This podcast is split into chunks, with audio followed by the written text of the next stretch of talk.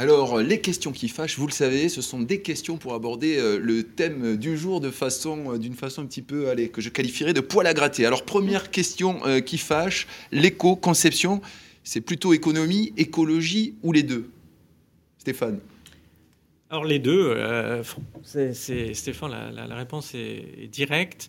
là, je pense que les auditeurs auront, bien compris depuis le début. On a insisté. Le point de départ, c'est l'environnement. Donc on est plutôt effectivement dans la dimension écologique. Euh, progressivement, la maturité, je dirais, autour de la réflexion sur ces sujets euh, se déploie. Euh, j'évoquais également tout à l'heure le sommet de Rio, 92, éco-efficience. Ben, l'économie rentre pleinement dans le domaine. Et donc, au fil des réflexions et des déploiements, on s'est largement rendu compte, si je puis dire, que le, plein succès de ces démarches ne pouvait être obtenu que s'il y avait également un équilibre économique. Parce que bah, sur les marchés sur lesquels on évolue aujourd'hui, dans le monde de la construction, ça implique des professionnels, c'est pour eux qu'on travaille. Euh, eux-mêmes sont certes à disposition effectivement d'un certain nombre d'usagers, mais bien évidemment tout ça, pour que ce soit pérenne, et qu'on arrive dans la durée à répondre à toutes les ambitions qu'on souhaite servir, il faut que les entreprises qu'on accompagne soient robustes et que l'éco-conception, l'économie circulaire soient à la fois des sujets écologiques et économique. On n'est plus dans une économie linéaire, on a changé de paradigme, ou en tout cas on est, on est en train de le faire, hein. c'est ce que vous dites. Daovon, euh, votre point de vue sur ça? Oui, alors c'est vrai que c'est une question qui revient souvent. Euh, alors moi je dirais qu'effectivement quand on fait de l'économie circulaire, donc de surcroît de l'éco-conception, on a cette, euh, cette volonté donc de diminution des coûts puisqu'on fait de l'économie de la matière. Mais alors, je pense qu'il faudrait le voir un peu différemment. Donc, comment je le vois, c'est plus un investissement, euh, on, va dire, humain, puisque euh, finalement, les économies de coûts de matière vont pouvoir bénéficier plutôt à toute une chaîne de valorisation, une chaîne de services et de prestations de services de, de tous ces acteurs qui vont permettre justement cette, euh, cette éco-conception à travers le réemploi des matériaux, par exemple. Est-ce que vous connaissez euh, des personnes qui regrettent d'être passées à l'éco-conception, par exemple? Alors, Non, mais autant parler franchement. Euh. qui regrettent vrai, Non. non, non, honnêtement, non. Mais par contre, c'est vrai que je peux avoir des clients qui, qui vont plutôt bah, affirmer cette forme de complexité, surtout au démarrage des, projets. Hein. C'est, pas Parce que c'est trop lourd à déployer, trop cher. Mais en fait, il faut voir le le, projet en son entier, c'est ce que vous dites? Euh, Trop lourd à déployer, non, c'est une forme de... En fait, c'est une, démarche qui est aussi euh, gratifiante, mais quand on y arrive, euh, quand on y aboutit, on a une telle satisfaction que finalement aussi les usagers sont... sont enfin, l'ouvrage en tant que tel, la démarche est gratifiée aussi par les usagers finaux. Deuxième question qui fâche, Hein, ça va vite hein, dans cette partie, vous le voyez.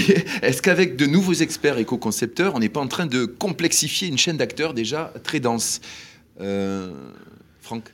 Je, dirais que euh, non, non, non, puisque en fait aujourd'hui. Parce qu'on dit souvent qu'on crée un nouveau métier en fait quand il manque quelque chose et oui, que finalement on alourdit un peu. C'est vrai que le, sujet, le, sujet est assez sensible. Moi je dirais que on n'invente pas de nouveaux métiers, on complète, on complète le dispositif, on fait évoluer les compétences, on élargit des métiers euh, et donc euh, je dirais qu'aujourd'hui soit on va euh, faire compléter avec des, nouveaux métiers lorsqu'il y a il, n'y a pas de les, métiers qui correspondent, soit eh bien on, fait évoluer les compétences par rapport à ces métiers. C'est ça. Et c'est là où vous intervenez, effectivement, tant pour ceux qui sont déjà sur le terrain que pour les, ça. les futurs pour, pour, l'ensemble, euh, pour l'ensemble du champ. Et, c'est ce qui fait qu'aujourd'hui, eh bien, nous, euh, nous travaillons ensemble avec, Agir pour euh, arriver à accompagner toute la chaîne de, des primo-entrants, donc de, la formation initiale jusqu'à la formation professionnelle au sens large, avec les primo-entrants qui arrivent dans le secteur. Troisième question qui fâche. Est-ce qu'éco-concevoir, ce n'est pas se priver du, beau dans la, dans la, conception? Allez, on va, on, on va oser cette image. Est-ce que c'est pas revenir finalement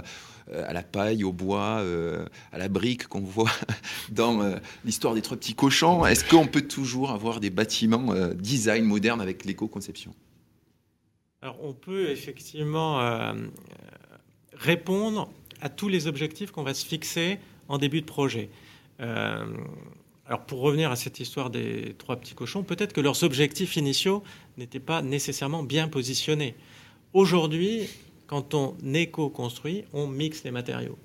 et on est en capacité technique de mixer de la paille, du bois, de la brique, du béton, du métal, dans une intelligence de solution constructive qui répond tout à fait à l'éco-conception, c'est-à-dire le bon matériau au bon endroit au service d'une solution constructive qui soit éco-efficiente.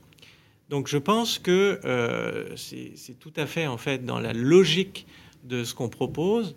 Si nos trois petits cochons, on pouvait les accueillir aujourd'hui dans un CFA, on serait en capacité de leur proposer une approche un peu différente. Ça change l'histoire pour nos enfants. Voilà, tout à fait. Et, donc d'éco-construire. Daoufone, selon vous euh, je pense surtout qu'on peut euh, associer bien sûr l'esthétique et l'éco-conception dans une démarche tout aussi euh, frugale et résiliente. Et on peut trouver aussi des réponses dans l'architecture et le minimalisme, l'aspect brut des matériaux, mais aussi dans une forme de complexité, d'innovation par le biais, par exemple, du biomimétisme et l'architecture, où là, on développe vraiment des, matériaux et des procédés euh, qui sont certes euh, complexes, mais qui répondent justement à cette forme d'esthétique et de conception architecturale euh, très, très forte et belle, finalement. Oui, parce que justement, l'éco-conception, hein, ce n'est pas synonyme de déficit thermique, énergétique, de fragilité. Bien au contraire, on l'a vu tout à l'heure avec la gestion globale, la vision globale que l'on a sur le cycle de vie. Merci d'avoir répondu franchement à ces questions qui fâchent et on va enchaîner tout de suite avec notre quatrième partie, toujours sur Bâti Radio et Radio Imo, euh, pour ce Will 3 avec la séquence Open Questions et c'est vous qui nous posez les questions tout de suite.